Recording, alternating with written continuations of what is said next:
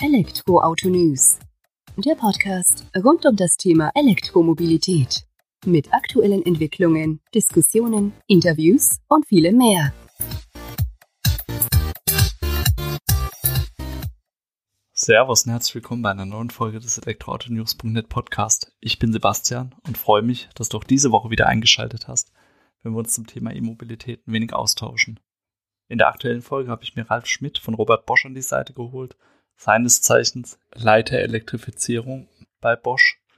Und mit ihm habe ich mich ein wenig über die Rolle des Unternehmens im Bereich der E-Mobilität unterhalten, auf wie viele Jahre Erfahrung, Jahrzehnte Erfahrung mittlerweile das Unternehmen zurückblickt im Bereich der Elektrifizierung, welche Rolle man ja 2025, 2030 für sich beanspruchen möchte.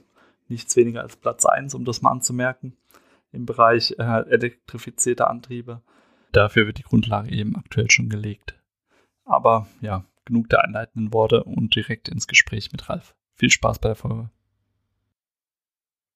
Hallo Ralf, vielen Dank, dass du dir Zeit nimmst und einen Blick auf die E-Mobilitätsoffensive von Bosch gewährst. Bevor wir jedoch jetzt ins Gespräch einsteigen, würde ich mich freuen, wenn du dich selbst unseren Zuhörer, Zuhörerinnen kurz vorstellst und dann auch noch mal ein paar Worte über Bosch verlierst. Das Unternehmen ist zwar bekannt, aber vielleicht ist ja doch der eine oder andere dabei, der noch nichts von euch gehört hat.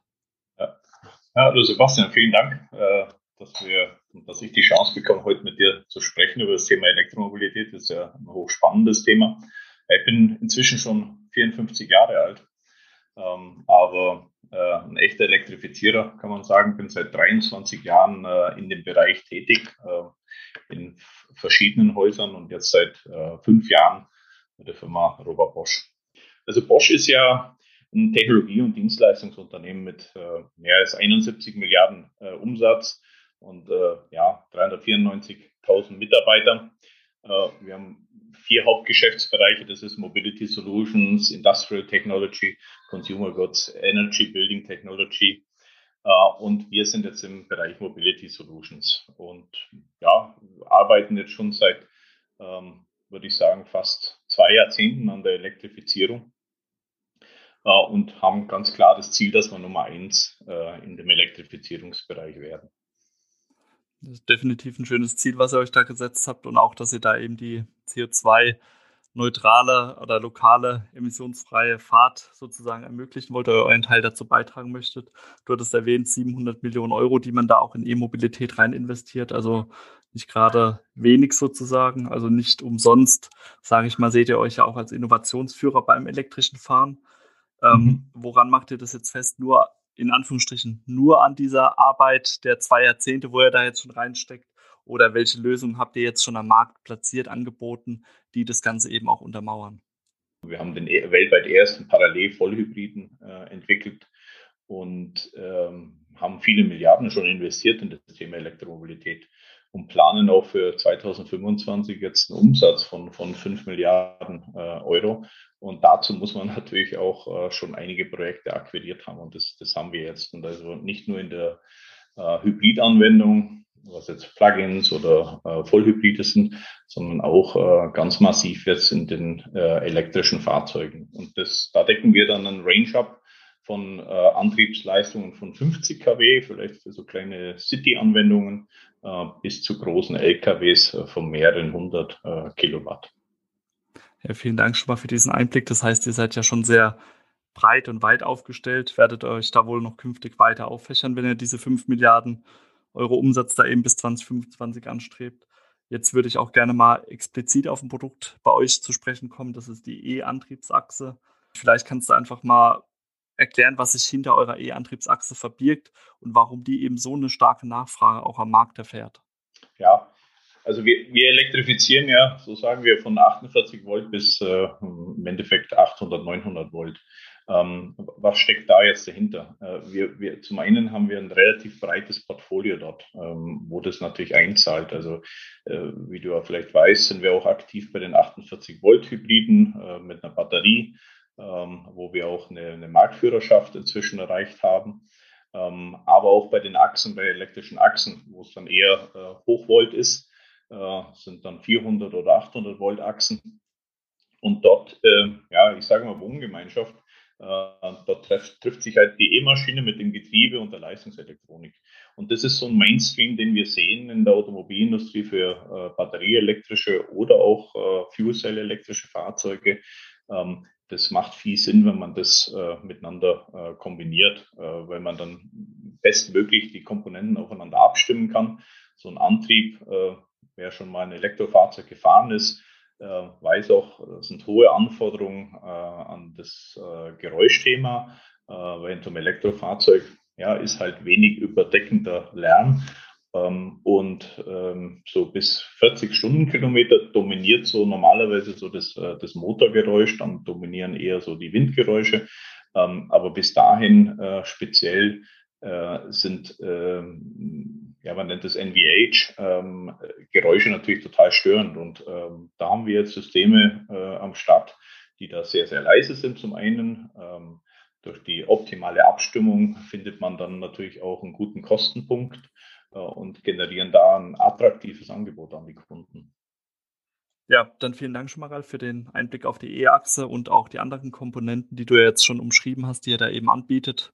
Ähm, Wohngemeinschaft ist da das schöne, passende Wort, sage ich mal, dass das Ganze auch nochmal bildlich äh, unterstreicht. Ähm, die E-Achse an sich war schon relativ effizient abgebildet, aufgebaut, als ihr die am Markt eingeführt habt aber da habt ihr auch künftig noch weitere Pläne damit vor, also wollt ihr auch weiterentwickeln. Kannst du da mal einen Blick in die Zukunft sozusagen mit uns gemeinsam werfen? Mhm. Ähm, ja, solche Systeme kann man natürlich immer noch weiter optimieren. Und da gibt es so, einen, ganz wesentlichen Punkt jetzt äh, äh, bei der Halbleiterei. Hm, hat man bis jetzt äh, Silizium-Halbleiterchips eingesetzt, sogenannte IGBTs. Äh, und dort äh, sehen wir jetzt, wir entwickeln das auch in-house ähm, mit dieser Silizium-Carbid-Technologie im nächsten Schritt wird man nochmal deutlich effizienter. Ähm, also alles, was man natürlich äh, an Energie dann nicht verschwendet, weil so ein Elektroantrieb ist ja von Haus aus schon sehr, sehr effizient. Ähm, aber trotzdem will man das natürlich noch effizienter machen, um dann entsprechend äh, Reichweiten zu erhöhen ähm, oder halt Batterien auch vielleicht ein bisschen kleiner zu machen. Und da hilft das Siliziumcarbid äh, ganz gut mit solche ähm, Umrichter, die halt äh, den Strom aus der Batterie dann entsprechend auch ähm, dann für den äh, Motor aufbereiten, also von der Gleichspannung in eine Wechselspannung, ähm, haben halt auch eine bestimmte, äh, auch einen bestimmten Wirkungsgrad und der wird dadurch nochmal deutlich gesteigert, also somit auch der Systemwirkungsgrad. Ähm, parallel sehen wir auch ähm, jetzt einen Trend, äh, zum einen ein bisschen so getrieben natürlich durch das Schnellladen, sind 800 Volt, ähm, also höhere Spannungen. Ähm, höhere Spannungen machen dann meistens Querschnitte auch ein bisschen äh, kleiner. Also man kann dann nochmal Gewicht sparen, äh, kann Antriebseinheiten kompakter äh, darzustellen und äh, wir kommen jetzt auf Wirkungsgrade, also Systemwirkungsgrade ähm, leicht über 96 Prozent. und das ist natürlich äh, auf jeden Fall eine, eine, eine tolle Geschichte für den OEM und natürlich dann am Ende auch für den Endkunden, weil er dann eben schneller laden kann oder äh, eben auch weiterfahren kann. Ja, jetzt hast du, Ralf, da schon zwei Themen mit aufgegriffen, eben Reichweite, Effizienz, die ja auch natürlich ähm, den Endnutzer sozusagen ja, stark interessieren. Das sind ja eh so die Themenfelder Reichweiten, Kosten, Ladeinfrastruktur, die den größten Schmerz bei der Bevölkerung aktuell noch auslösen, wenn es um das Thema E-Mobilität geht. Ähm, da dringen jetzt auch viele neue, neue Firmen, Startups und Spezialisten in den einzelnen Teilbereichen auf den Markt, was ja auch irgendwo in Anführungsstrichen zumindest teilweise zur Konkurrenz von Bosch werden könnte. Wie spielt ihr da jetzt aktuell eure Stärken aus, um euch da zu positionieren, um da auch Vorteile mit reinzubringen? Ganz bildlich hast du es ja jetzt schon an der E-Achse sozusagen äh, dargestellt, was ihr da macht, wie ihr euch da weiterentwickelt, um dann eben einen Effizienzgrad von bis zu 96 Prozent zu erreichen, was ja definitiv eine Ansage ist. Aber mhm. wie zeigt sich das auch vielleicht in anderen Bereichen dann von Robert Bosch?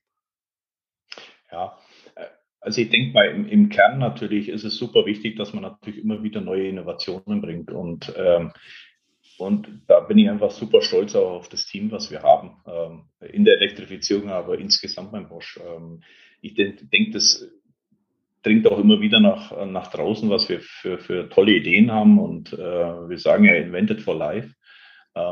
Das, äh, die, die Ideen kommen weiterhin äh, äh, immer wieder auf die Straße oder in den Kühlschrank oder wo auch immer hin.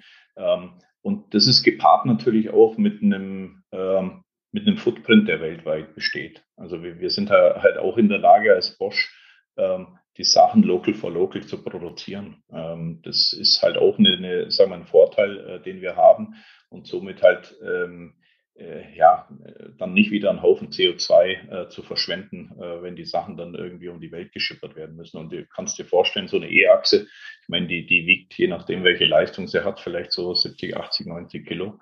Ähm, ich, das macht natürlich keinen Sinn, das äh, irgendwie groß äh, rumzuschicken. Also da ist es wichtig, dass man äh, Fertigungen hat ähm, und äh, wirklich ähm, dann auch auf Skaleneffekte kommt. Das ist der nächste Punkt.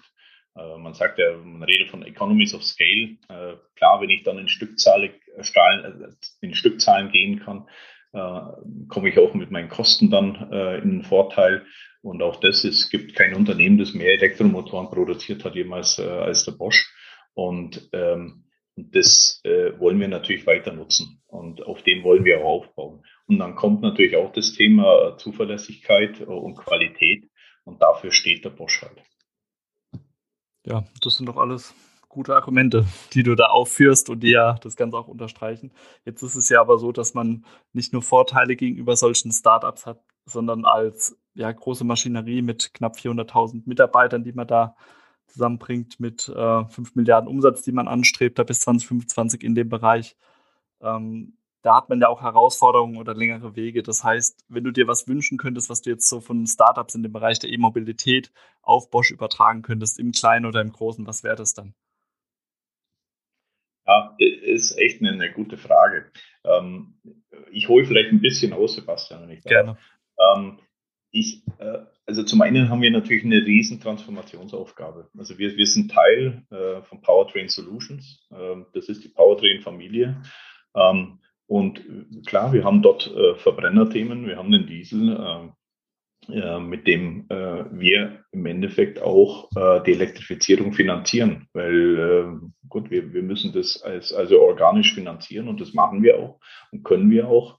Ähm, und da stehen wir natürlich vor einer Transformation in die neuen Gebiete, was wir auch ähm, erfolgreich machen. Das Thema Speed natürlich, man, man stellt sich dann immer vor, oh, äh, Riesenfirma, da läuft bestimmt alles deutlich langsamer.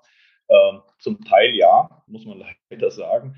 Ähm, äh, wobei wir dann in der Elektrifizierung doch so eine, ja, so eine eingeschworene Truppe sind, ähm, die dann auch die ein oder anderen Themen auch ein bisschen anders macht. Und da wünsche ich mir, dass wir uns das erhalten. Das ist eigentlich das Wesentliche, was ich mir auch wünsche, dass wir da die Agilität erhalten, die wir heute haben und, ähm, und natürlich auch die Flexibilität, weil das ist auch ein Thema, äh, so eine richtige Standardisierung sehen wir noch überhaupt nicht.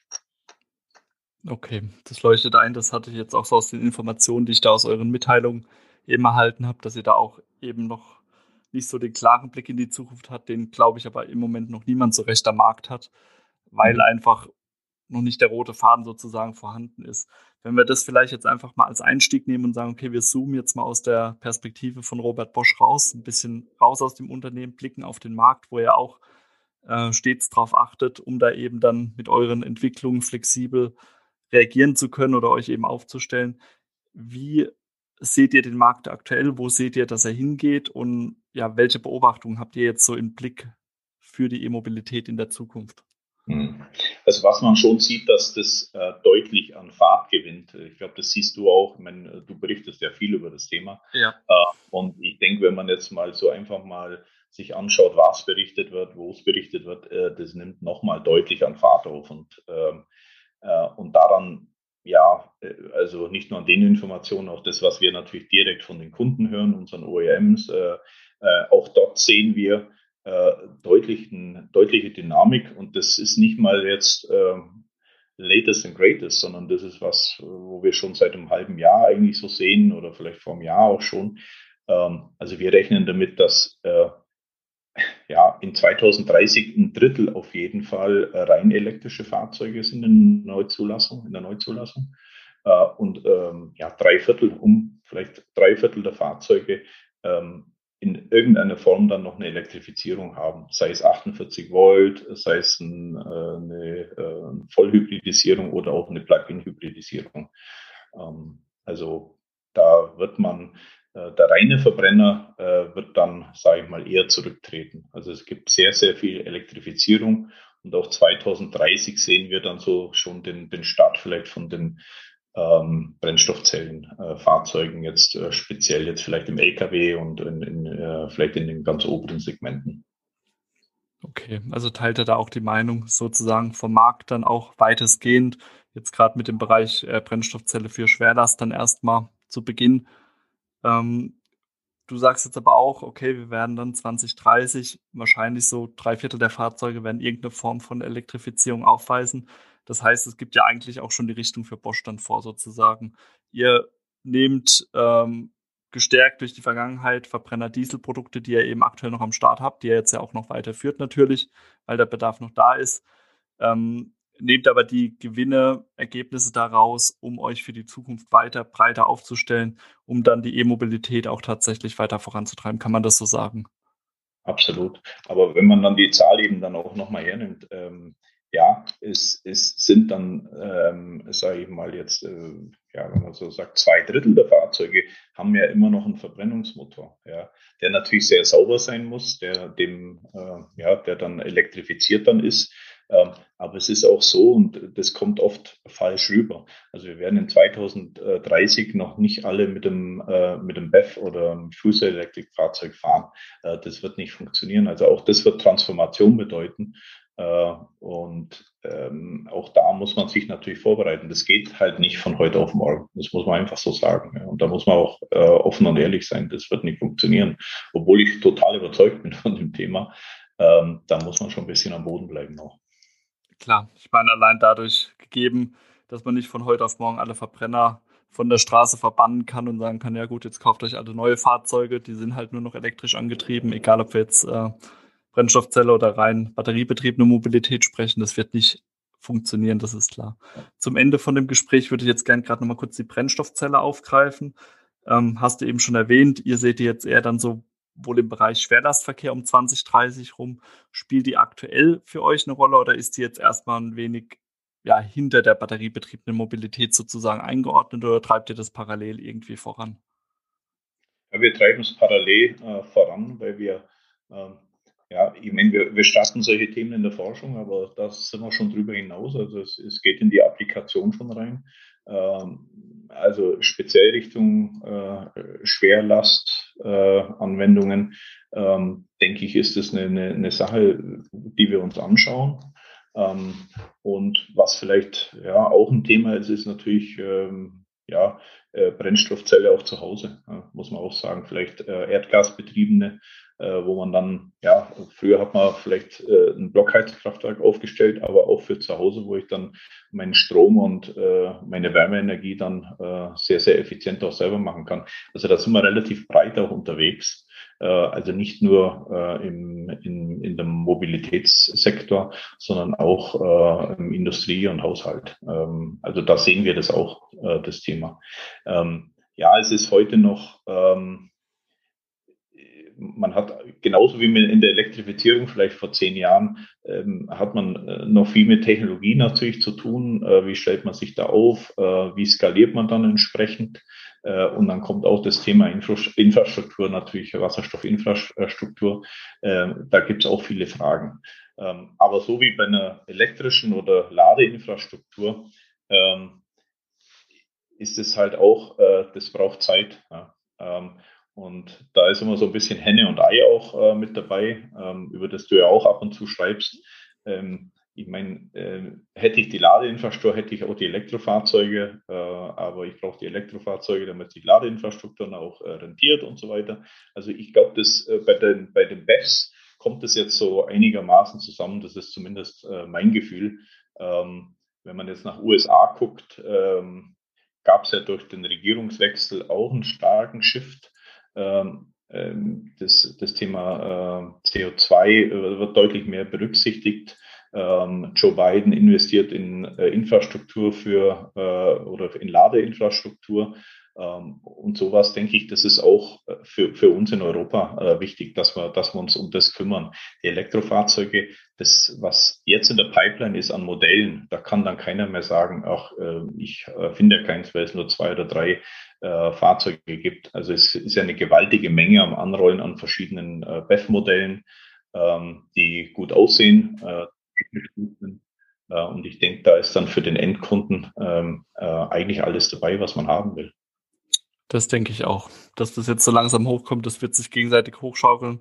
Das wird auch mittlerweile von mehreren Ländern ja immer mehr, sage ich mal, gepusht sozusagen. Man scheint sich auch darauf zu verständigen weltweit mittlerweile, was ja dann äh, das Ganze für alle Beteiligten sozusagen einfacher macht und eure Position dann ja auch nochmal stärkt, indem das ja dann nochmal untermauert wird, sage ich mal, dass ihr da schon die letzten zwei Jahrzehnte irgendwas richtig gemacht habt sozusagen, äh, wenn das dann dementsprechend jetzt eben auch am Markt angenommen wird. Von daher von meiner Seite aus erstmal vielen Dank für die Eindrücke von Robert Bosch, Ralf. Danke für deine Zeit Gerne. und Schön. freue mich, wenn wir vielleicht in ja, Zukunft dann uns nochmal austauschen können, um dann nochmal einen Blick zurückzuwagen, vielleicht 2024, 2025, ob ihr denn die Reise so erfolgreich angetreten habt, wie ihr es euch denn jetzt vorgenommen habt. Vielen Dank, Sebastian. Das ist unser Ziel, Nummer eins zu werden in der Elektrifizierung. Äh, dann unterhalten wir uns drüber. Äh, dann kannst du mit der Nummer eins dann wieder reden. Das machen wir sehr gerne. Vielen Dank, Ralf. Dankeschön. Ciao. Tschüss. Das war dann auch die heutige Folge mit Ralf Schmidt von Bosch, der uns eben ja schon Einblicke gegeben hat in das Unternehmen, was man vorhat in puncto E-Mobilitätsoffensive, was man in der Vergangenheit schon getan hat und wo auch künftig die Reise hingeht. Dir vielen Dank fürs Zuhören. Ich freue mich, wenn du nächste Woche wieder einschaltest, wenn die nächste Folge des Elektroauto-News.net Podcast online geht. Mach's gut, bis dahin, ciao. Und wenn du magst, Hinterlass gerne eine Bewertung bei iTunes für uns, dass die E-Mobilität noch ein wenig weiter nach außen getragen wird. Danke dafür.